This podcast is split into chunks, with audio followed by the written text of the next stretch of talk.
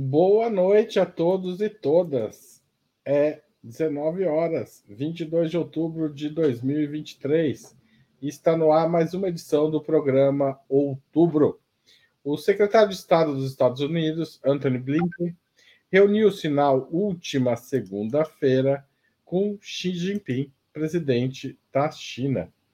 E esse encontro é, no Grande Palácio do Povo, em Pequim, foi curto, durou apenas 30 minutos, mas ainda assim Xi Jinping classificou a reunião como um progresso nas negociações com os Estados Unidos.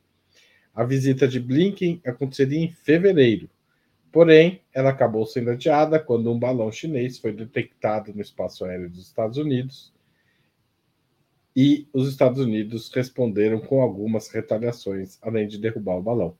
Se Xi Jinping chamou o encontro de progresso, um dia depois da reunião, o presidente dos Estados Unidos, Joe Biden, criou uma pequena crise, tratando justamente do caso do balão.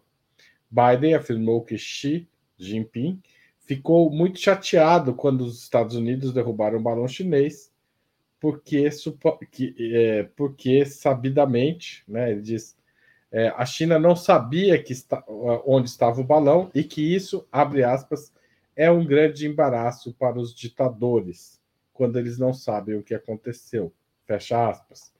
Por meio de uma porta-voz, a China reagiu, afirmando que os comentários de Biden foram extremamente absurdos, irresponsáveis e violaram a dignidade política da China, além de afirmar que o caso, é, o balão, tinha ido parar nos Estados Unidos por uma falha e não para fazer espionagem.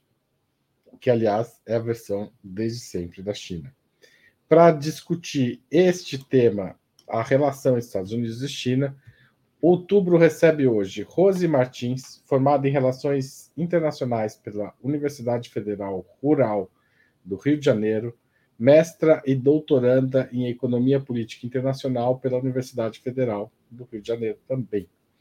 Pedro Marim, editor-chefe e fundador da revista Ópera, correspondente no Brasil do site Global Independent Analytics e autor de Golpe é Guerra, Teses para Enterrar 2016, e coautor de Carta no Coturno, A Volta do Partido Fadado no Brasil, para completar o time, Amanda Harumi, doutoranda do programa de pós-graduação e integração da América Latina da Universidade de São Paulo e secretária executiva da Organização Continental Latino-Americana e Carimbenha dos Estudantes.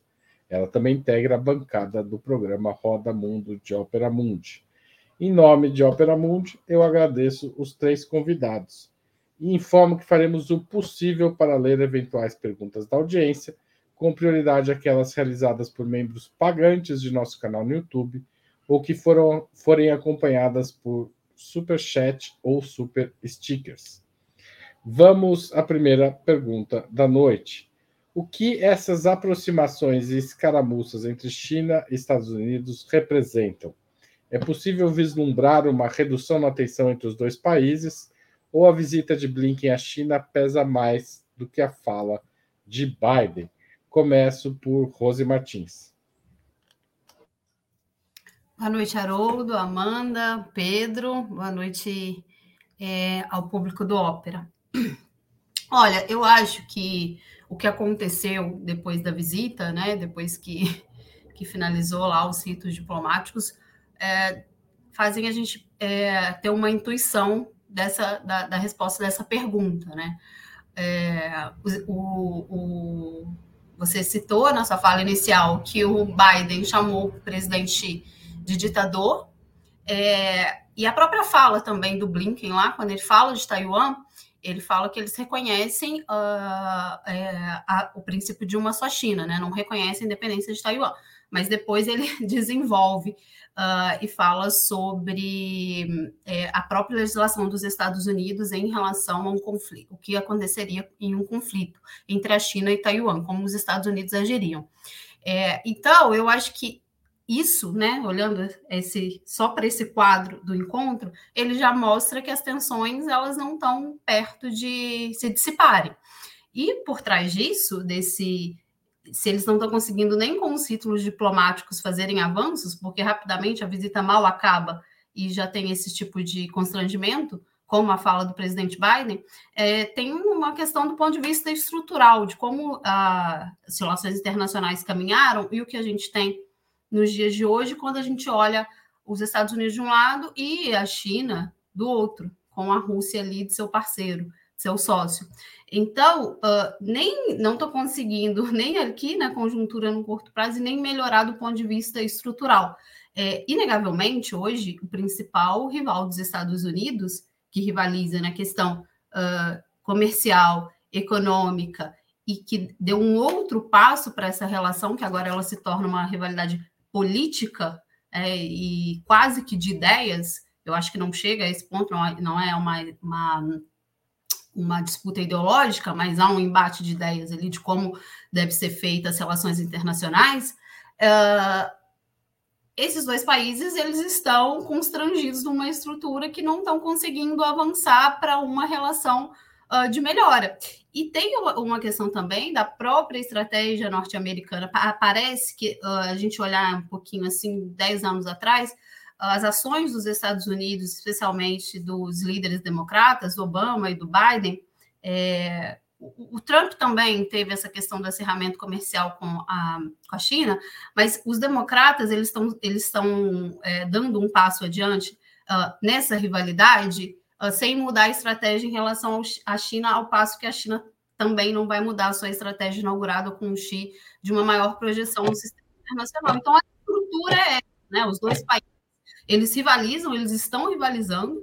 É, essa rivalidade chegou quase que num ponto de não retorno e qualquer melhora vai ser lateral. Eles não estão conseguindo uma melhora nem quando terminam um rito diplomático, isso é comum nas relações internacionais, embora eles não tenham uh, relações rompidas, uh, e muito menos quando a gente for falar de, de questões com bases materiais.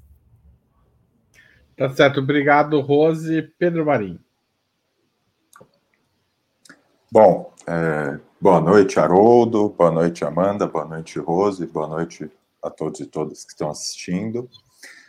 É, veja, eu acho que na relação China-Estados Unidos hoje, é, enfim, existem uma série de questões que são muito relevantes para a gente é, entender o que vai acontecer, o que está acontecendo, o que pode acontecer, quais são os perigos é, dessa relação. Eu acho que a, a, talvez a principal pergunta que muitos analistas têm se feito nos últimos anos, nos últimos meses, inclusive, é se uma guerra, se um conflito entre a China e os Estados Unidos é inevitável, né? A famosa tese da armadilha de Tucídides, que seria a tese de que, bom, quando um, poder emerge é, e disputa a hegemonia com outro poder, um conflito seria inevitável.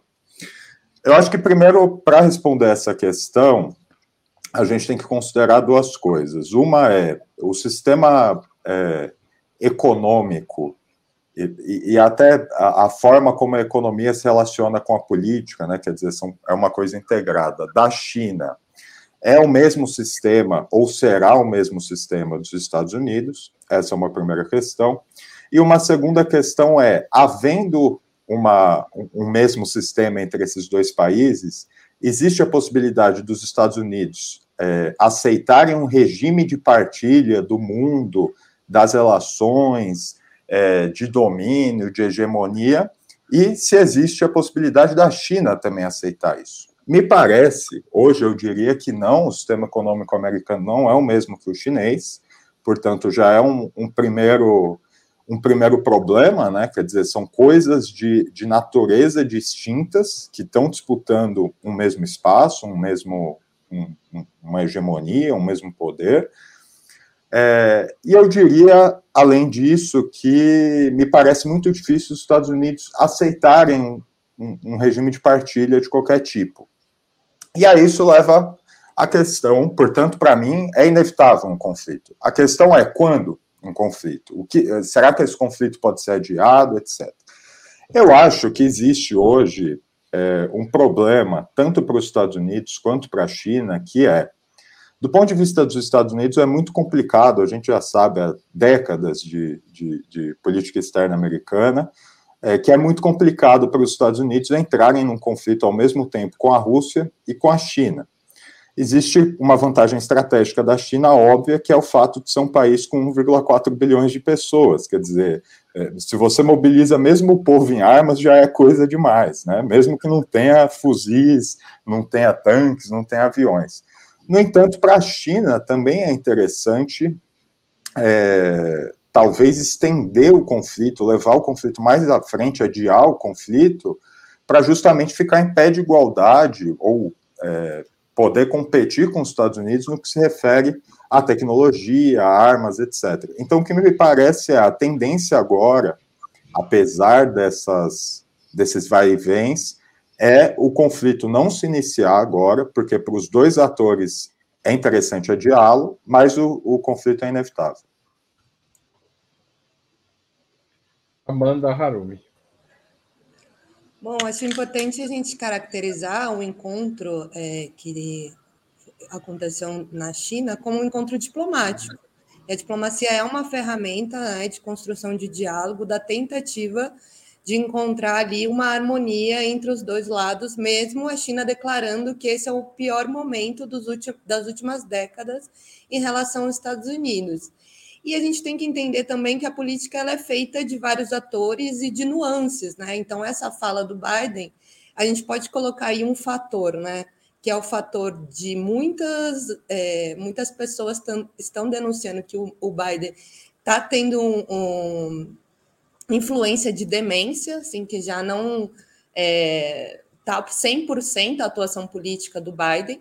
Também a gente não sabe qual o impacto desse discurso internamente do Biden, pensando que ele se constrói como um candidato para eleições dos Estados Unidos e que a, a, política ela tem nuances, né? Então, por mais que você mande uma delegação para construir é, um caminho diplomático, um canal de diálogo, é, o presidente pode ter outros posicionamentos, assim. Então, eu não acho que é contraditório, eu acho que isso é, é como a política é feita. E aí, no cenário dos Estados Unidos em relação à China, eu acho que a gente precisa destacar algumas coisas. A, a, os Estados Unidos é imperialista, né? Os Estados Unidos intervém na política, nos estados do mundo, e a China, a gente não pode considerar, eu não considero a China como um país imperialista como os Estados Unidos. Na minha leitura, tem uma queda da influência dos Estados Unidos como hegemonia, mas uma ascensão que a China tenta construir muito de não um outro hegemon, mas de um mundo multipolar, né, de novos atores, de um novo cenário internacional. E se a gente for interpretar que os Estados Unidos ele tem uma percepção né, de conflito total, de guerra total, porque, na minha opinião, os Estados Unidos está fazendo a guerra por meio da OTAN na Ucrânia porque foi a guerra que eles conseguiram fazer. Porque eles também tentaram fazer guerra na Venezuela. Eles fizeram por décadas guerra na Colômbia de uma outra forma, né? uma guerra civil com uma intervenção muito forte é, militar dos Estados Unidos. Eles não conseguiram invadir a Venezuela e ter um conflito aqui na América do Sul. Taiwan, eles desestabilizam o quanto eles podem, da mesma forma que eles avançam com a AUKUS, que a gente poderia dizer que é uma OTAN né, da, da Ásia, de, de uma região que não era tão militarizada. Então, hoje, os Estados Unidos ele tem uma disputa total, ele tem um conceito de guerra total, que vai desde o aparato bélico ao financeiro. Né? Então, o FMI na Argentina, o que, é aquilo? Para mim, é uma guerra total. Você quebra um país. Você não precisa fazer intervenções políticas nem militares. Você faz uma guerra financeira. Então, comunicação. Também, os Estados Unidos está apostando em tudo, em desestabilizar os países por meio da comunicação. Então, para mim, o cenário já é de conflito. Né? E se a gente for entender que essa queda hegemônica dos Estados Unidos é em um conflito com vários atores, esse conflito já começou, já começou na Ucrânia, né? ele já está enfrentando um dos atores desse mundo multipolar, que é a Rússia. E tem também todo um interesse econômico por detrás das guerras, né? Então a indústria militar é uma indústria muito importante no lobby político eleitoral dos Estados Unidos. Então assim, dentro de uma questão, não acho que vai ter uma guerra final entre China e Estados Unidos, eu acho que vai ter muitos conflitos, muitas formas desse conflito, e a gente poderia dizer que estamos num cenário da Primeira Guerra Mundial, que foi o conceito de paz armada. Ou seja, vai com uma delegação diplomática, faz um discurso de vamos construir o diálogo, mas ambos os países estão na sua corrida bélica, tecnológica, logística, se preparando para um possível conflito. Ligalson. Por falar nisso, é, queria retomar a questão de Taiwan, porque é, quando a guerra da Ucrânia começou, não foram poucas as mensagens de militares dos Estados Unidos apontando a situação de Taiwan como algo próxima do caso ucraniano, embora a gente saiba que historicamente são casos muito diversos. Na visita à China, no entanto, o secretário de Estado dos Estados Unidos, Antony Blinken, disse em coletiva que os Estados Unidos não apoiam a independência de Taiwan. Ele afirmou, abre aspas, não apoiamos a independência de Taiwan. Continuamos nos opondo a quaisquer mudanças unilaterais do status quo por qualquer um dos lados. Fecha aspas. Esse posicionamento é confiável para os chineses? Ele de fato reduz a tensão entre China e Estados Unidos ou apenas mantém o que já estava aí e não muda, mas eu estou pensando que teve um incremento da tensão nos últimos dois anos, né? Desde que a guerra na Ucrânia se tornou algo é, que caminhava para acontecer e de fato aconteceu. É, começo agora pelo Pedro Marinho. Bom, é, eu acho que primeiro o que a Rose trouxe aqui, quer dizer, quando o, o Blinken fala, inclusive, é, não, não apoiamos nenhuma mudança unilateral de nenhuma das partes, né? É, a grande questão ali, me parece, então, para ele é que é, nós não reconhecemos a independência de Taiwan, porém a China tampouco pode se apoderar do que é território dela, né? Se ela fizer isso, aí a gente começa uma guerra. É, então, é, assim, é um discurso diplomático é, que diz é um avanço em relação ao tom que se está usando, inclusive na imprensa, que se está usando entre analistas, entre gente que faz parte do, do complexo militar industrial americano, considerando aí que havia generais dizendo alguns meses atrás que não, a China até tal ano vai invadir Taiwan e nós temos que nos preparar para isso, etc. Eu diria que é um avanço. É, eu acho, assim, é, é que o, o, problema é que, assim, é, fazer análise das coisas, a gente só pode partir daquilo que é o que nos parece a racionalidade mais é, mais acertada, mais objetiva, tendo em vista um conflito. Né? O problema é que no conflito sempre tem, primeiro, a força do acaso, e no conflito você nunca, é, você nunca sabe perfeitamente de que armas o seu inimigo dispõe, né? E não sabe nem perfeitamente como que é o, o campo de batalha. Então, sempre as coisas podem, podem mudar e podem caminhar num sentido contrário. Mas me parece realmente é, que há uma vontade de adiamento do conflito das duas partes. Quanto à questão de Taiwan, é bom a gente se recordar que os Estados Unidos está fazendo um esforço já para é, criar a infraestrutura produtiva é, de chips é, de alta tecnologia que fica ali em Taiwan, que é uma vantagem estratégica para a China. É, o Biden, enfim, abriu um, um, um, um investimento bilionário para trazer parte da, eu acho que é TMSC, alguma coisa assim, né, a, a empresa que produz chips lá em Taiwan, para trazer ela para os Estados Unidos, e isso tende a colabora com esse adiamento do conflito, né? Agora, é, se o conflito é inevitável, se a minha tese de que sim, o conflito é inevitável está correta, a minha tese, a minha e a tese de muita gente, né? É... Taiwan vai ser, é, é, muito provável que Taiwan seja justamente é, o, o, o, o, território com o qual os Estados Unidos vão usar, é, é que os Estados Unidos vão usar para dar início a esse conflito, para fazer provocações e para aumentar a tensão, que é o que tem feito até agora. Então, me parece que é uma sinalização positiva em relação ao adiamento, mas que não resolve o problema é, em absoluto, né? Amanda.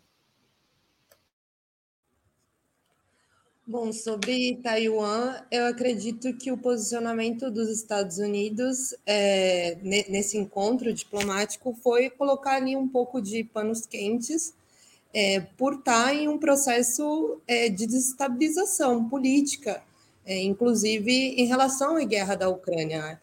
A gente sempre vai ficar nessa dúvida de quem está ganhando, quem está perdendo essa guerra. A gente sabe que quem está perdendo são os ucranianos, os europeus, e quem está ganhando é a indústria bélica.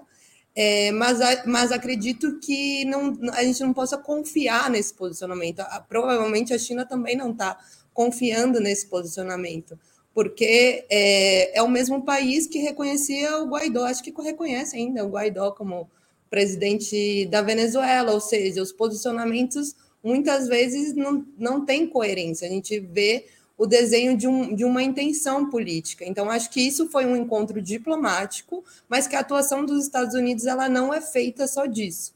Né? E que as movimentações dos Estados Unidos como um país imperialista, né? como um país que busca desestabilizações para colocar o seu poder, ela está dada. Agora, sobre a questão de um conflito, né? É, assim que começou a guerra da Ucrânia, alguns autores é, definiram como antessala, né? Que esse conflito seria a antessala do conflito final, que seria o conflito com a China, dentro dessa lógica de, de, de da disputa de um mundo bipolar ou da disputa de, de dois atores ali hegemônicos. Eu acredito que a formatação do que foi a Primeira Guerra Mundial, a Segunda Guerra Mundial e a Guerra Fria são, são formatações de guerras e conflitos muito históricos, né? É, a Primeira Guerra Mundial, a Segunda Guerra Mundial passou pelo território europeu, tem toda uma questão ali de fronteiras, de disputas, né, de atores muito importantes. Então, se a gente imaginar hoje né, um conflito entre dois gigantes, que é os Estados Unidos e a China, como iria se dar esse conflito bélico, o mundo ia acabar. Né? E a gente tem consciência disso. Armas nucleares, um potencial bélico muito grande. Então, por isso eu acredito que vai ser uma tendência mais desestabilizações constantes, né? Desestabilizações em várias partes do mundo, em várias áreas, né? É, porque hoje o conflito ele não é só é, da guerra tradicional de soldados, ele é também, mas ele não é só disso. A gente sabe que um dos grandes impactos na guerra da Ucrânia são as sanções contra a Rússia. Né? E os Estados Unidos têm feito isso em relação à China. Então, assim, às vezes não seria mais interessante os Estados Unidos ter uma guerra econômica de sanções contra a China do que uma guerra é, física mesmo? Então, eu acho que o que está desenhado para o mundo é um mundo de, de, conflitos, um mundo de desestabilização, mas não o mesmo formato de guerras que a gente viu na Guerra Fria, nem na Primeira Guerra Mundial, nem na Segunda Guerra Mundial, porque geograficamente isso não se sustentaria. E o nível bélico que a gente tem no mundo também não. Né? Isso levaria é, a um conflito final que acabaria com o mundo. Por isso que eu acredito que eles ficam aí fazendo é, trocas né, de ferramentas, então usa um pouco da diplomacia, usa um pouco da provocação de um discurso do presidente, né, se, é, falar a palavra ditador. Mas os Estados Unidos falam que todo mundo é ditador, não é algo novo, assim, não, não é algo novo falar sobre isso. Mas, claro, foi, eles foram numa reunião diplomática para harmonizar e depois teve essa fala. Então, acho que a política não é feita de um ator só, tem contradições dentro do próprio governo. Pequeno botou errado. Rose Martins, sua vez. É, Haroldo, antes de responder a sua pergunta, eu vou só complementar a fala do Blinken, porque ele disse que é, os Estados Unidos não apoiam a independência de Taiwan, mas logo em seguida ele disse que os Estados Unidos mantêm o compromisso de cumprir as responsabilidades de acordo com a lei das relações de Taiwan, incluindo garantir que Taiwan tenha a capacidade de se defender, caso a China tenha alguma ação contra Taiwan. Então, agora partindo para a sua pergunta, a partir disso, se é confiável, uh, no longo pra... no médio e no longo prazo, de forma alguma. E fazendo um pouco de coro com o que o Pedro falou, eu acho que é apenas uma sinalização, tem muito a ver também com a política interna dos Estados Unidos nesse momento, vai ter eleições. Muitas vezes os líderes falam coisas fora de seus países, sinalizando para dentro, para sua população. Agora, do ponto de vista do médio e do longo prazo, é só a gente tentar olhar o que é a política externa dos democratas, né? uma política externa de duplos movimentos, um discurso para sua população e uma ação exterior diferente, uma política externa uh, com um tipo de retórica e no campo de ação de outra forma, só a gente vê o que foi a política externa do presidente Bill Clinton durante os anos 90, né, que era aquele discurso de paz através dos mercados globalizados, e realizaram 48 intervenções militares no mundo. É, e, o, e, e, e, levando em consideração esse padrão da política externa democrata, de um duplo movimento, de uma retórica ambígua, é, eu chamo atenção para quem é Anthony Blinken. Né? Ele esteve, ele, ele trabalhou com o Bill Clinton, né? e ele esteve muito próximo das posições da Hillary Clinton. Né? E a gente sabe também quem é Hillary Clinton, a senhora das armas. Então, essa, ele foi, por exemplo, é, na, no, no, naquele jogo de poder ali, no âmbito do Partido Democrata, em que o Biden foi contra uh, uma, é, uma, usar uma força militar mais bruta no Afeganistão e na Líbia, por exemplo, o Blinken esteve ao lado uh, do, do grupo político da Hillary. Então, é também um secretário de Estado que reflete, não está lá à toa, reflete as posições dos Estados Unidos. Então, acho que a gente pode juntar essas duas coisas: o padrão da política externa democrata e quem é o secretário de Estado neste momento. Então, para responder isso, é confiável? Acredito que não, até pelo, por tudo que os Estados Unidos fazem no mundo inteiro. E eu vejo, eu, até, eu li essa parte, que eu vejo até com muito menos otimismo. Eu acho que eles sinalizaram de uma forma bastante superficial. É, quando a gente pega a fala inteira dele, foi uma. Né, no final foi dizer o seguinte: é, aquela lei que foi aprovada em setembro do ano passado, sobre a forma lá de agir em relação a Taiwan, que é muito recente, ela foi, acho que foi atualizada, né? Mas teve uma aprovação em setembro do ano passado.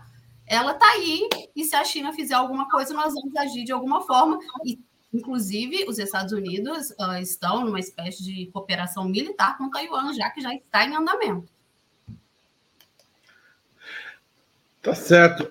Tem duas perguntas aqui.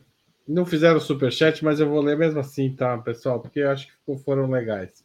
Aliás, peço que quem puder, faça superchat, mande super sticker, Pix, assinatura solidária. A gente precisa do apoio de vocês. Se torne membro pagante do canal no YouTube tem um botãozinho aí embaixo, muito fácil de se fazer isso agora mesmo ou daqui a pouco, na hora que acabar o programa. O Azul Encanado diz: Boa noite, Haroldo e bancada. Vocês acreditam que o setor mais à direita do Partido Comunista Chinês pode se fortalecer relevantemente caso as tensões aumentem, com prejuízo para o povo chinês? E o Wagner Momesso pergunta no sentido, pensando nos Estados Unidos, não existe nenhum setor nos Estados Unidos que use o cérebro e queira se unir ao mundo multipolar. Vão cair atirando em todo mundo. Então temos a preocupação a política interna não pode mudar essa essa situação. Começa pela Amanda agora. Olha, pergunta difícil, hein, do azul encarnado, porque não conheço assim a dinâmica interna dessas forças na China eu acredito que a China ela tem mecanismos né, para fortalecer os seus processos políticos para que não tenham influências diretas né, dos Estados Unidos para manipular esses setores. Inclusive, uma delas é a questão da comunicação. Né? Então, eles têm controle da comunicação, eles usam aplicativos é, internos, tem toda uma lógica da comunicação é controlada pelo Estado. Então, isso acredito que diminuiria a capacidade dos Estados Unidos manipular movimentos, como foi feito na Ucrânia, como foi feito em outras partes do mundo, e que desencadearam desestabilizações internas que levaram os Estados Unidos a construir a viabilidade da intervenção. Então, eu acredito que a China compreenda a necessidade de é, se defender em relação a isso, mas eu não conheço essa dinâmica interna do Partido Comunista Chinês sobre oposições. Em relação a se não tem nenhum ator, eu também fico impressionada, não só em relação aos Estados Unidos, mas a própria Europa. Acho que a Europa é, é a região que está tendo um grande impacto da guerra do, da Ucrânia, um grande impacto dessa queda dos Estados Unidos, é, de uma política é, liberal. E o que eu vejo em relação à Europa é que, infelizmente, a esquerda europeia ela não foi capaz né, de seguir dentro de uma lógica realmente anti-imperialista e marxista, e nas dinâmicas dos partidos europeus, eles tenderam muito a uma leitura liberal, principalmente da União Europeia e da relação com os Estados Unidos. Então, acho que isso tem um pouco de falha de organização da própria esquerda europeia. Nos Estados Unidos, a gente sabe da fragilidade do sistema político né, dos Estados Unidos. Né? Todo mundo é ditadura, os Estados Unidos que é o modelo perfeito. É, mas existe uma grande crise social nos Estados Unidos, gigante, principalmente em relação a esse mundo individualista é, de pessoas doentes, né, de números é, gran, super grandes de overdose, de uma sociedade capitalista é, de miséria, de grande desigualdade social.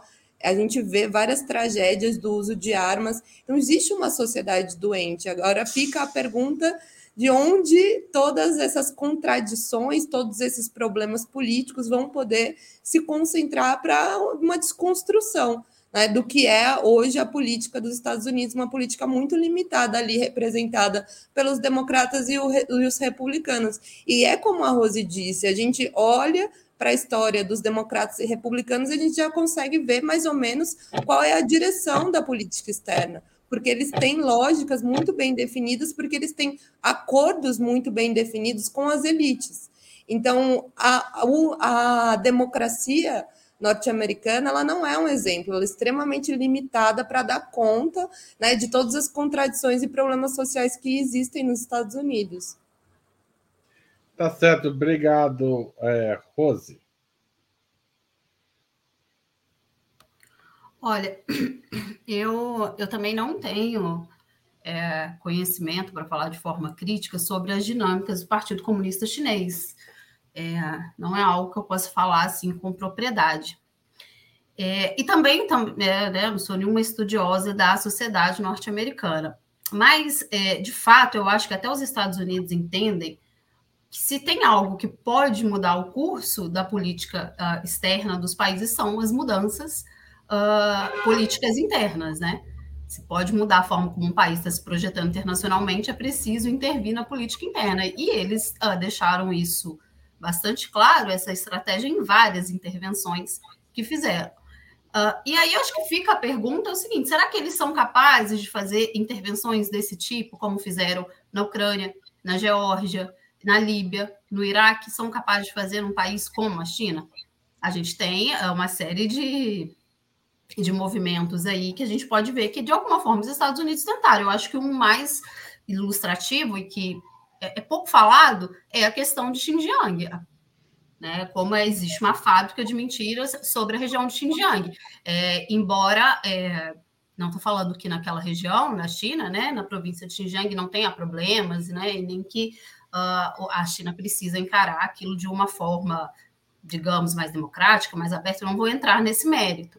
Uh, mas existe uma, realmente, existe uma, uma fábrica de mentira, instituições uh, que são, é, que pedem independência da província, mas que são, com sede nos Estados Unidos, com sede na Alemanha, então uma situação complicada.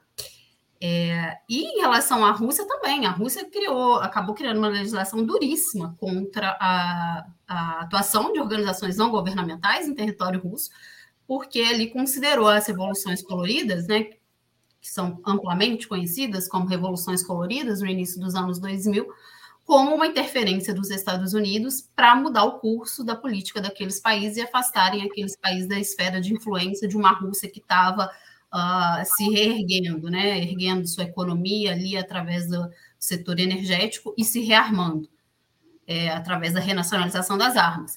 Uh, então, acho que assim eles entendem, né, pelo menos olhando assim do ponto de vista da política externa norte-americana, eles entendem que uh, as mudanças internas elas podem gerar é, é, uma mudança no quadro das relações internacionais e das esferas de influência. Mas eu, muito honestamente, não sei dizer se as forças sociais desses dois países por si só, no caso especificamente da China e do, da dinâmica do Partido Comunista Chinês, pode mudar o curso da política exterior da, da China. E dos Estados Unidos, só para fazer uma observação, é, se uma mudança ali de poder, a gente vê que o partido, que os republicanos e os democratas têm políticas externa bastante alinhadas, eles só mudam a tática, a estratégia é mesmo, eles só mudam a forma como vai agir.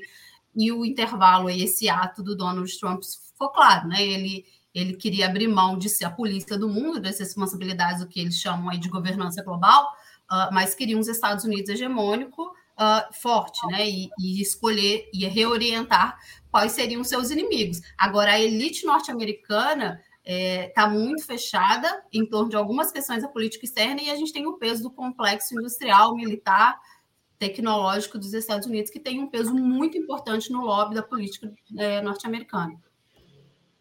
Tá certo, obrigado. Pedro Marinho, você encerra os, ah, o giro. Bom, é, primeiro, quanto ao, ao, Partido Comunista Chinês, o PCCH, é, também não sou um especialista, uma pessoa que acompanha com muita com muito ânimo a dinâmica interna do, do PCCH e, e há certas dificuldades de se fazer isso, especialmente não estando na China, né? É, mas o que eu sei é que existe um, um agrupamento, uma tendência mais à direita, de fato, no Partido Comunista Chinês, mas que é mais à direita no sentido de ser mais pró-mercado, mais liberal, mais pró-abertura é, e etc.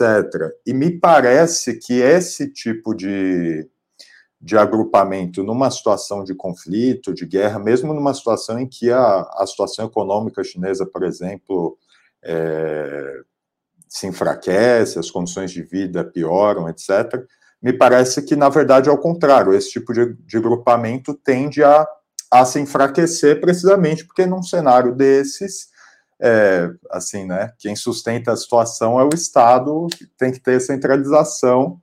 É, eu acho que poderia emergir, mas mesmo assim é muito complicado porque a sociedade chinesa é muito diferente, né? Eu diria que poderia emergir um tipo de nacionalismo chinês e teses talvez chauvinistas, mas com a história chinesa, isso ainda assim é, é, é um pouco difícil de ver.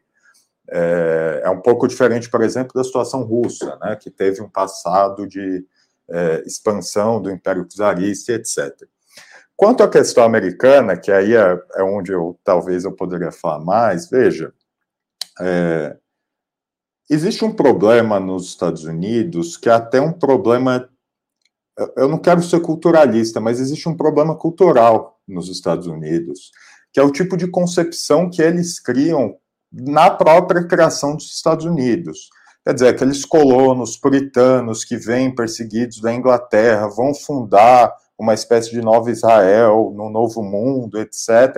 E fazem isso, evidentemente, isso é um processo muito claro, por meio da força militar, por meio de sangue, por meio de pólvora, Primeiro, a nível interno, tomam o México, fazem a marcha para o oeste, matam os nativos americanos, escravizam é, milhões de africanos, e depois passam a fazer isso a nível externo. Mas existe uma, um, um mecanismo psicológico na sociedade americana que é muito curioso, que é que essa, essa violência externa, essa agressividade externa, ela é incorporada quase como um sentimento nacional normal, de forma que os americanos sequer se reconhecem como uma sociedade guerreira, uma sociedade bélica, ou o que quer que seja.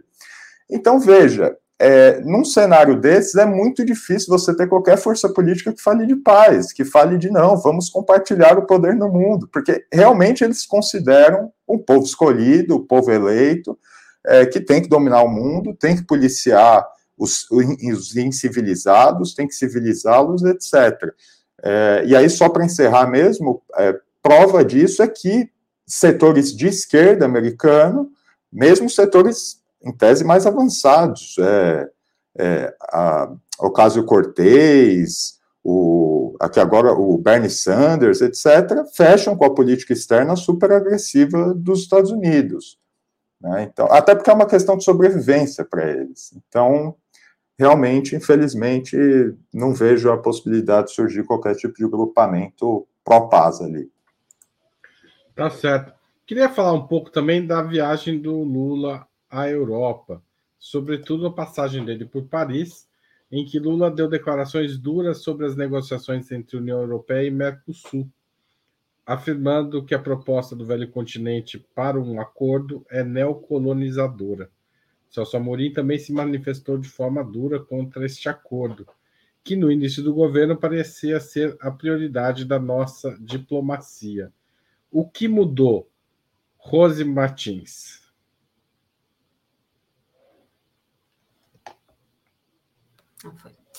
Olha, é, a política externa do, desse governo Lula 3 eu tenho tido a impressão que ela tem sofrido várias reorientações, é, com exceção de, da questão da América do Sul, da nossa integração regional, da América Latina como um todo, tem a questão da CELAC também. É, agora, em torno de algumas outras questões, tem observado mudanças de posição. Eu acredito, assim, na, olhando assim, que isso se deve a uma maior presença do Lula nas questões da nossa política externa. Eu acho que, é, de fato, se a gente for ver as entrevistas do Celso Amorim no final do ano passado, do início desse ano, o Celso estava defendendo uh, o acordo com o Mercosul. O Celso ele estava, ele, ele era favorável ao acordo. E parecia também, por parte do Celso, que tem um peso, que apesar de não ser o nosso chanceler, tem um peso muito forte na concepção da nossa política externa, estava é, aparecendo uma concepção uh, de que o Brasil deveria se aproximar da União Europeia nesse mundo tensionado. Nesse mundo tensionado, que está os Estados Unidos de um lado, Rússia e China do outro, o Brasil deveria, não sei se por uma espécie de barganha, mas se aproximar da União Europeia e constituir uma espécie de aliança informal com os países da União Europeia. E aí eu acho que, assim como outras questões, tendo esse posicionamento do Celso, que ele não é recente, a gente, entrevistas do ano passado a gente já pode ver, é, e também algumas questões, por exemplo, a votação, é, aquela votação, aquela famosa votação é, sobre a guerra, né, do, a, o voto do Brasil em, em, em é, atribuir a culpa da guerra à Rússia na ONU e todo o coro que se deu. É, eu acho que essas, essas posi esses posicionamentos eles foram sendo substituídos por uma presença maior do Lula como um, um, ator da nossa política externa. Porque, veja bem, o Lula dele deu uma entrevista antes de ser eleito para a revista Time, que eu acho que ela é muito importante para a gente entender a concepção de mundo do, do, Lula, né? Tem várias questões, mas a mais recente, assim, eu acho que ali ele estava muito à vontade para falar. Então, o Lula critica a OTAN, é, o Lula critica a figura do Zelensky, né? Aquele circo que estava sendo feito uh, em torno do Zelensky, é o papel dos Estados Unidos, enfim, fala de parceiros é, ali antes de ser eleito, muito à vontade. Então, parece que ele conseguiu a, a ser bastante, digamos, sincero sobre o que ele pensa do mundo, como o mundo está funcionando agora. E quando o, o, o, o Mauro Vieira toma posse e quando começa os movimentos da política exterior do Brasil, parece que era em outra direção que estava indo. E aí o Lula entra em cena. E aí, a gente, aí eu consigo, né, eu acho que está tendo essa reorientação.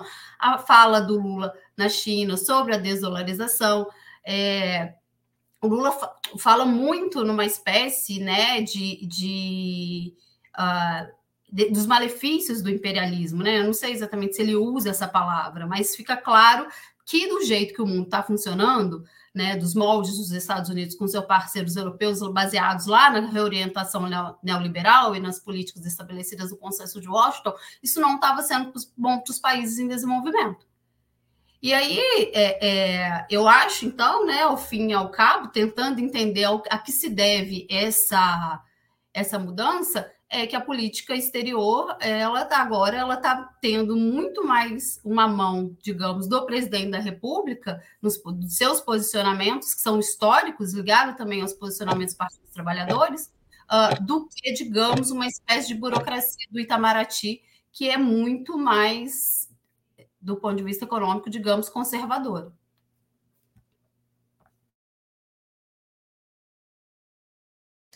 Pedro Marim. Bom, eu concordo muito com a análise que a Rose fez. Aliás, é, é, realmente é, é, é, muito clara essa análise, né? É, o que eu adicionaria, mas o, o, ponto que eu acho chave aí para entender é justamente é, essa maior participação, o ator Lula na política internacional, né? E eu acho que isso explica muito, inclusive, da relação que, se, que, que a diplomacia agora estabelece em relação à Europa, e aí, claro, em relação à União Europeia e o acordo Mercosul. Eu acho que ainda é um acordo que, naturalmente, o Lula e a diplomacia brasileira querem é, fazer, mas eu acho que teve uma, um movimento de, a princípio, se tentou isolar o Lula como um ator político global relevante. Isso, claro, a gente viu na nossa imprensa, nesse discurso meio viralatista de ele não é relevante, o Lula tem um ego do tamanho do planeta, mas ele não é tão importante. É, mas houve também uma tentativa por parte dos Estados Unidos, por parte do Zelensky, por exemplo, e por parte de, do, do, dos fantoches europeus ali, de forçar um isolamento do Lula, especialmente por conta das declarações dele em relação à Ucrânia. O problema é que isso não funcionou. Então, veja, o Zelensky é, não quis se encontrar com Lula, fez aquela palhaçada de marcar um encontro, desmarcar, marcar, desmarcar, marcar, desmarcar, e depois falar, ah, ele não quis me encontrar. É... E aí o Lula, muito bem, o Lula está conversando, ele conversa com a África do Sul, com a Rússia, com a China, é... com a Índia, é um ator relevante na, na América do Sul, é o ator que pode mediar uma possível reaproximação entre os Estados Unidos e a Venezuela, é um ator que pode dar solução é, para a questão argentina, e isso vai ser importante no futuro, inclusive para os Estados Unidos, porque a China está entrando forte na Argentina. É, é, um ator que, enfim, consegue lá conversar com o Papa nessa semana, embora seja uma coisa muito simbólica, né, com um caráter muito mais simbólico do que prático, etc., é um rompimento com essa, com essa tentativa de se isolar. Mas veja, Zelensky, você não quer conversar? Muito bem, ele conversa com o Papa, então, sobre paz e avança essa, essa proposta, entende? Vocês vão tentar, vocês realmente não querem é, sequer conversar, né? Então, é, eu acho que se percebeu, e eu acho que isso é uma percepção muito acertada, é, que assim, a Europa, eles podem ter o, o, nariz muito empinado, podem ter o falar muito pomposo, etc., mas eles não são tão importantes. Tanto não são tão importantes que se submeteram absolutamente aos Estados Unidos quando a guerra da Ucrânia começou contra os seus próprios interesses. E aí a diplomacia brasileira, obviamente, vai usar essa, essa vantagem, essa mão mais forte, para falar para a Europa que, olha, essas condições no acordo do Mercosul a gente não aceita, né? Eu acho muito bom isso. Nem deu tempo para a gente discutir isso, né? Mas acho que não vai ser hoje. Mas já se discutiu em outros outubros. Então, quem quiser olhar, procura aí acordo Mercosul-União Europeia, tem outros outubros. Amanda Harumi, sua vez. Bom, eu acho que em relação à política externa do governo Lula, acho que não tem contradição, assim, porque não é um livro, é uma é política, e política é feita de correlações de força. Então, o Lula faz política quando ele tem condições de fazer. O voto do Brasil no, na ONU, né, alinhado à leitura dos Estados Unidos em relação à guerra, foi um voto muito ruim, mas dá para explicar politicamente, porque foi um voto feito pela diplomacia brasileira, que é bem diferente do que é o Lula e o Celso Amorim, e para mim foi uma moeda de pagamento pelos Estados Unidos, que saiu essa semana, é, ter freado o golpe, a tentativa de golpe da extrema-direita do Bolsonaro no Brasil. Para mim, eles foram lá e pagaram.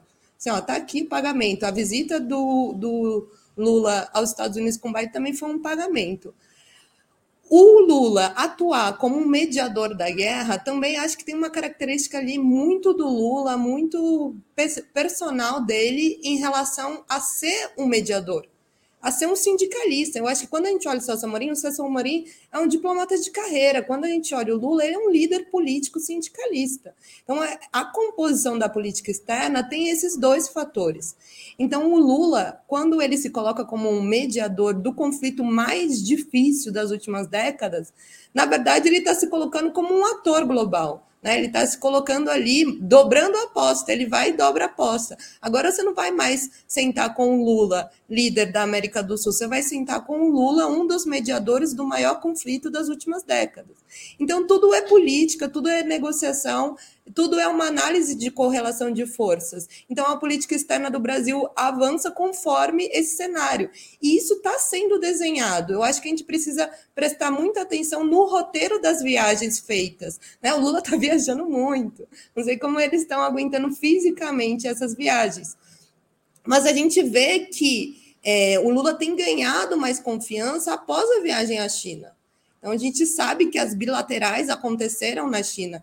A China está muito interessada em conduzir essa reorganização do mundo e o Brasil pode ser um grande parceiro para isso. Então, o acordo Mercosul-União Europeia, que é um acordo que eu nunca gostei, não acho que ele é um acordo que vai beneficiar o Brasil, ele é um acordo que tem sido formulado desde 99. O Mercosul, em 99, era outro bloco econômico. O que aconteceu aqui é que a gente passou por uma desindustrialização. Então, hoje, a gente não tem mais a característica da indústria no Mercosul. Nós somos o que hoje? Brasil, Argentina, Uruguai, Paraguai, exportadores de commodity. Então, o acordo do Mercosul, por mais que ele seja desenhado, escrito, palavra a palavra, de maneira correta, estruturalmente a gente é dependente. Então, estruturalmente, ele não é benéfico, porque a gente vai exportar commodity e importar produtos com valor agregado, e isso vai ser benéfico à Europa. Então, acho que hoje o Lula tem mais espaço para falar: olha, esse acordo é neocolonial. E o Celso Amorim concordar com isso. Então, acho que dentro dessa dinâmica de disputa política e correlação de forças, é como eles têm atuado. Tá certo. Ó, o, o Beto Melo também não fez superchat, mas hoje eu estou super generoso. Pergunta quem é a personagem na pintura de fundo do seu. Onde você está aí, Amanda? Essa pintura no fundo aí. É, esse é um quadro que meu irmão pintou. Não sei quem é o personagem da cabeça dele. Ele é um grande artista. Muito bom. Tá certo. Então, tá satisfeito, Beto Melo. Obrigado pela pergunta. Considere fazer o superchat, a gente agradece. Tem mais uma pergunta sobre a viagem do Lula a Paris. Hoje, recebido por milhares de pessoas em frente até a Torre Eiffel, ele fez um, um discurso emblemático sobre o clima e afirmou também: não foi o povo africano ou o povo latino-americano que poluiu o mundo. Quem poluiu o planeta nos últimos 200 anos foram aqueles que fizeram a Revolução Industrial e, por isso, têm que pagar a dívida histórica. Qual é a força deste discurso? Ele tem efeitos concretos. Pedro Marim começa, a gente vai vendo as imagens. E no final do outubro, a hora que a gente acabar o programa, a gente vai pôr sete minutos desse discurso aí para vocês assistirem, tá bom? É, Pedro Marim. Bom, é, primeiro é um discurso muito correto. É, de fato, não dá para. É, é, impossível discutir a questão ambiental é, sem partir desse pressuposto. Quer dizer, assim como a, a, Europa subdesenvolveu a África, né, a Europa subdesenvolveu a América Latina, etc., a Europa também jogou lixo, destruiu, é, botou abaixo o nosso pau-brasil.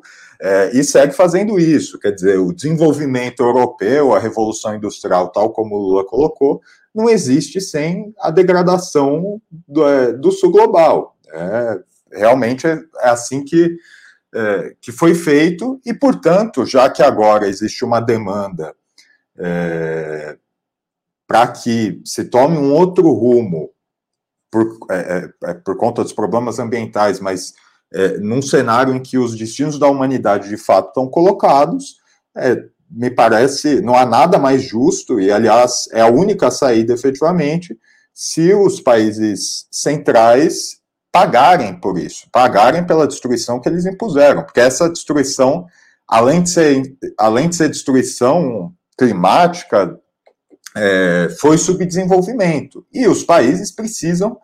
É, é, é, aquela velha posição da China numa das COPs, né, em que os americanos dizem: olha, vocês têm que parar de poluir tanto, vocês têm que parar de usar tanto carvão. E a China fala: muito bem, vocês parem de consumir o que a gente produz e a gente para de poluir tanto, né? É, então, é, o discurso, enfim, do ponto de é, acertadíssimo. A força dele, eu diria, é, bom, nós vamos ter aí uma cópia aqui no Brasil, é, em Belém, né? O Lula tem usou o discurso, inclusive, para fazer o, o chamamento para quem estava lá presente, para que venha e veja a Amazônia, etc. Eu acho que a força do discurso, é, na verdade, ela não tem efeitos tão práticos do ponto de vista da discussão ambiental, mas tem um efeito prático de reforçar a posição do Lula e do Brasil é, como atores importantes a nível global na discussão ambiental, mas também na discussão da guerra, na discussão do, da, de, qual que vai, de como vai se organizar o sistema financeiro global, na discussão de qual que vai ser a moeda de reserva global, esse tipo de coisa. É, e muita gente também desdenhou isso, porque ah, o Lula vai falar com Coldplay, etc. Mas, de novo, aí eu reafirmo até o que eu falei antes e puxando o que a, a Rose tinha dito, é, que veja, ninguém, pelo jeito, ninguém é, ninguém dos Estados Unidos e da Europa queria falar, da Europa Ocidental queria falar com Lula, mas pelo jeito tem um monte de gente querendo falar com Lula, inclusive o Coldplay. Então, mais uma vez, ele, ele reforça essa posição como um, como um ator relevante, né? Tá certo. Amanda Harumi. Bom, acho ótimo. Acho que o Lula deu o recado de que nós vamos pensar sobre as nossas próprias saídas aí de que a gente sabe que isso tem uma relação com o capitalismo e que isso tem uma relação com o processo que o capitalismo foi construído da periferia ao centro. Então, quem fez a revolução industrial, o salto tecnológico? Foi a Europa, foi a Inglaterra, mas da onde as riquezas saíram? Saíram daqui, da América Latina, saíram da África. Então, tem uma questão da relação do capitalismo com a natureza que trouxe a gente para essa sociedade, que é uma sociedade em crise. E como que a gente vai sair dessa crise?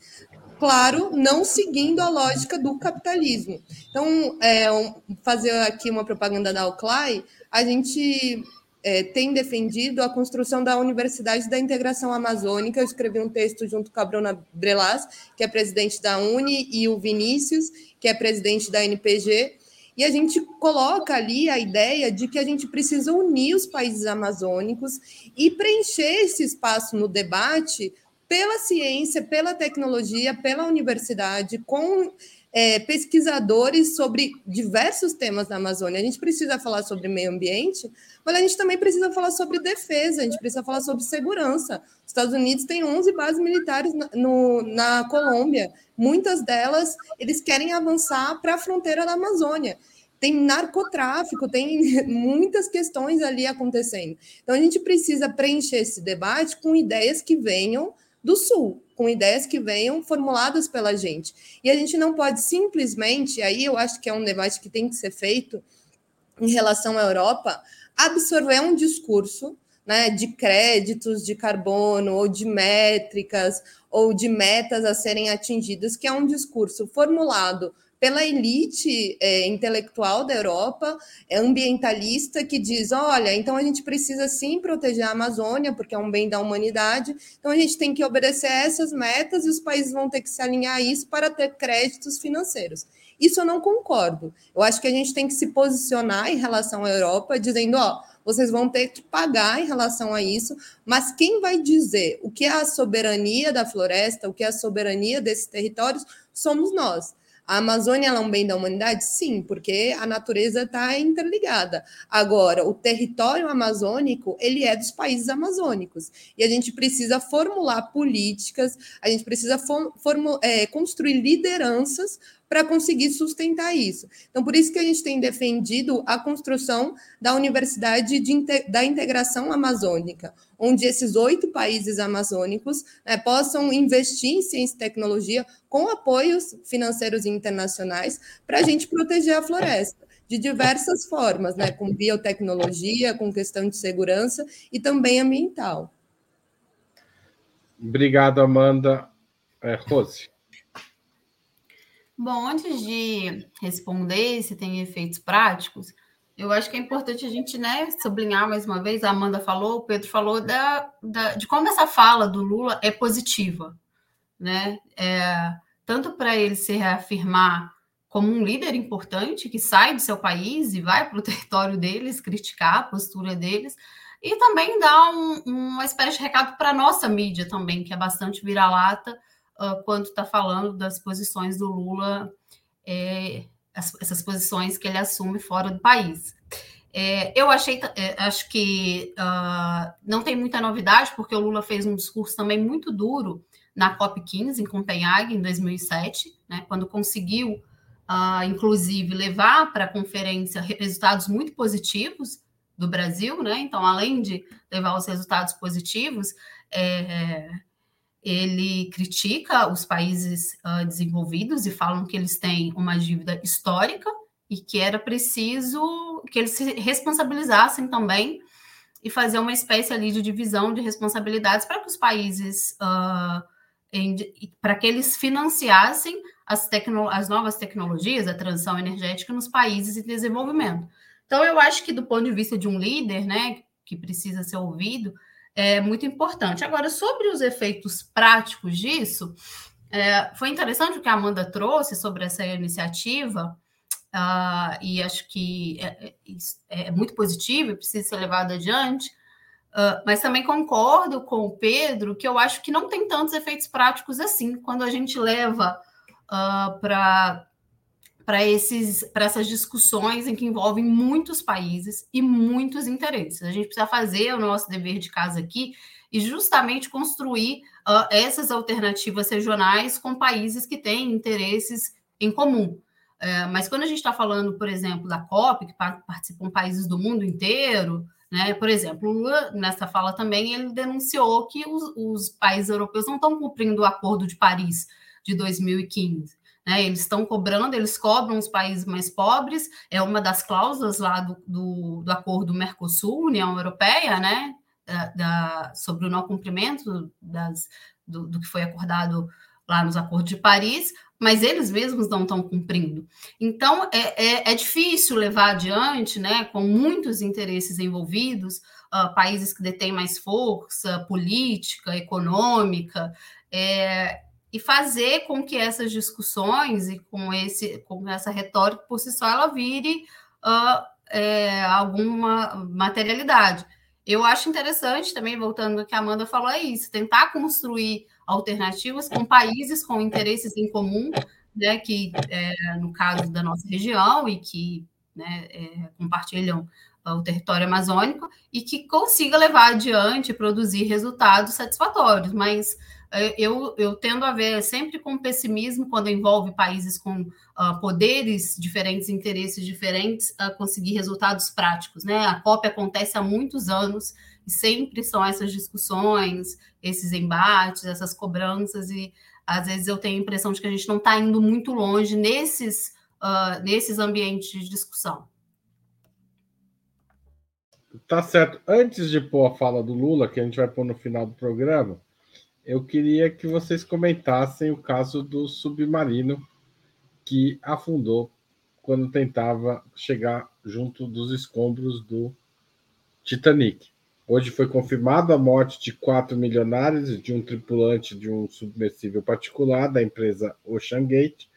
Cada um desses milionários pagou 250 mil dólares pela viagem e é, eles acabaram morrendo inclusive o próprio dono da Ocean Gate, Stocks, Stockton Rush. É, o que esse acidente diz sobre o mundo? Aliás, a empresa era representada no Brasil pelo ex-ministro da Ciência e Tecnologia de Bolsonaro, Marcos Pontes. Né? Amanda, eu só vou dar um minuto e meio para vocês agora, para a gente ter tempo de ver o Lula depois. Tá, eu não sei muito sobre esse caso, eu não me atentei muito, mas é, eu escutei falando aí que ele tinha demitido o engenheiro, né? é, para dar continuidade a isso. que denunciou, falou: o submarino está sendo feito para afundar até uma profundidade que é mais ou menos um terço do que você está querendo afundar. Mais ou menos isso. Bom, o que eu vou dizer é, gente, acreditem na ciência, né? Se um engenheiro está falando que não dá, não tem dinheiro que pague isso. Eu acho que essa é a grande lição, né? O capitalismo falou, não, eu pago, eu tenho dinheiro, mas eu acho que a gente precisa acreditar na ciência, nos especialistas e confiar nisso. Isso foi algo que a gente aprendeu aqui com, a, com o fracasso da extrema-direita no Brasil e o capitalismo, às vezes, quer defender que o dinheiro pode dar respostas a tudo. Acho que é essa a lição. Tá certo. Rose Martins. Ai, eu não consigo não rir desse caso. É, eu acho que esse povo está com muito dinheiro, está acumulando muito, tem que dividir. Ele está acumulando tanto que estão fazendo essas loucuras aí, comendo carne de ouro, fazendo essas, essas pataquadas e se dando muito mal. Eu acho que é isso. Eu acho que criou é, o capitalismo financeiro, criou esses super ricos que não são nada produtivos, não são mais os capitalistas produtivos, e essas loucuras, esses fetiches, em que as pessoas acham que podem fazer o que quer que o dinheiro vai dar conta de tudo. Tá certo. E tem comentários maravilhosos aqui, não, não dá tempo de mostrar todos, eu acho, mas Pedro Marim. Bom, é, como a Amanda, eu também não acompanhei muito esse caso. Eu tenho uma falha, assim, como jornalista, que é normalmente esse, essas coisas que mobilizam muito os jornais, mas que fundamentalmente ninguém liga, né? Fundamentalmente ninguém se importa com cinco bilionários, vamos lá, né? É, mas chama atenção, é um caso absurdo, é até cômico, né? Mas eu não acompanhei muito. Agora, eu, eu vou muito no, no sentido do que a Rose falou, né? Quer dizer, a gente vive um, um momento muito engraçado em que se começa a ter essas. É, esses comportamentos, é, é, aquela coisa, né? Você abre um barril e toma um pouco de vinho, se você toma um pouco de vinho de vez em quando do barril, você consegue viver a sua vida normal. Mas tem uma hora que você começa a ficar viciado naquilo e você começa a viver bebendo aquele vinho. Me parece que tem gente que tem tanto dinheiro que é, quer viver como se fosse num videogame, quer ir para Marte, quer ir para o fundo do oceano, quer ver o Titanic, quer ver Alien, quer fazer prótese, quer não sei o quê.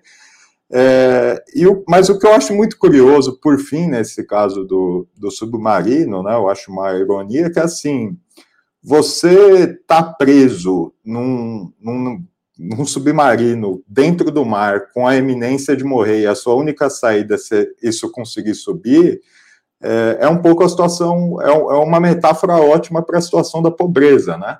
Então é muito curioso que esses cinco bilionários e milionários tenham se posto nessa situação é, e acabaram morrendo como muitos pobres morrem, né? Exato. Gente, muito obrigado pela conversa de hoje. Vou colocar o Lula agora, dar tchau para vocês e agradecer todo mundo que comentou, participou. Ninguém mandou superchat, super chique, não tem problema, mas a gente aceita Pix. Pode mandar o Pix, tá aí, apoia.operamundi.com.br. Tchau, tchau, gente. Lula, entra você agora. Põe aí, José Igor, põe o Lula para a gente ouvir o discurso dele.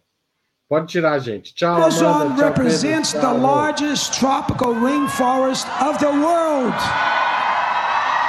Na América do Sul temos oito países amazônicos. And South America has eight countries that are part of the Amazon rainforest. Abrigamos 400 povos indígenas. We host 400 indigenous people que falam 300 idiomas. That these tribes speak 300 languages. A Amazônia é a maior floresta tropical do mundo The... e responde por 40% das florestas tropicais do planeta. The Amazon rainforest is the largest tropical forest in the world and it responds or corresponds to 40% of A região representa 6% da superfície do total da Terra. The region represents 6% of all the surface in the, in the earth. Tem o rio mais caudaloso do planeta. It has the largest rushing river in the planet. A Amazônia é responsável por 10% das espécies de plantas e animais estimadas no mundo. The Amazon is responsible for 10% of all species of plants and animals estimated in the world. 87% da matriz energética brasileira é limpa e renovável, contra uma média mundial de apenas 27%. 87% of the Brazilian electrical matrix is clean and renewable source against a world average of only 27%. 50% da energia que consumimos no Brasil já é renovável. No resto do mundo, esse valor é de apenas 15%. 50% of the energy that we consume electrical energy in Brazil is comes from renewable sources. Quando tomei posse dia 1 de janeiro. It's only 15%. Quando tomei posse dia 1 de janeiro. When I took office on January the 1st, assumi a responsabilidade. I took the responsibility que até 2030 till the year 2030 teremos desmatamento zero na Amazônia. We will have zero deforestation in the Amazon rainforest. Vamos ser muito duros contra toda e qualquer pessoa We will be relentless against any group or person que quiser derrubar uma árvore that wants to cut down one tree para plantar soja, milho ou criagado. or to, for, to plant soya beans, cattle or corn. A Amazônia é um território soberano do Brasil. The Amazon is a sovereign territory of Brazil. Mas ao mesmo tempo, ela pertence a toda a humanidade. But at the same time, it belongs to all humanity. E por isso, faremos todo e qualquer esforço And that's why we will take all the endeavors para manter a floresta em pé. to keep the forest standing. E queria terminar convidando vocês And I would like to end now que inviting ouvem falar da Amazônia todo dia, that hear about the Amazon rainforest every day. que acham que a Amazônia é o pulmão do mundo, And you think that the Amazon is the lung of para comparecer ao Brasil. I invite you all to come to Brazil. Em 2025. in 2025, Iremos fazer a COP 30 where we will hold the COP 30 no estado da Amazônia, in the state of the Amazon and the rainforest, para que todos vocês so that all of you tenham a oportunidade will have the opportunity de conhecerem de perto to get to know very close o ecossistema da Amazônia, the Amazon ecosystem, a riqueza da biodiversidade, the wealth of the a riqueza dos nossos rios, the wealth of our e que rivers, possam compartilhar com o povo brasileiro and that you can share with the Brazilian people da preservação das nossas florestas the conservation of our forests e responsabilizar os países ricos and to put the rich countries para financiar os países em desenvolvimento que têm reservas florestais. to fund developing countries that have forest reserves. Porque não foi o povo africano que polui o mundo. It was not the African people that started Não é o povo world. americano, latino-americano que polui o mundo. It was not the Latin Americans that started polluting the world. Na verdade, quem poluiu o planeta nesses últimos 200 anos The, the truth of the matter is that who polluted foram aqueles que 100 years fizeram a revolução industrial. were those that made the industrial E por isso tem que pagar And now they have to a dívida histórica que tem com o planeta Terra. that they have with the planet Earth. Muito obrigado Thank you a todos vocês e boa sorte.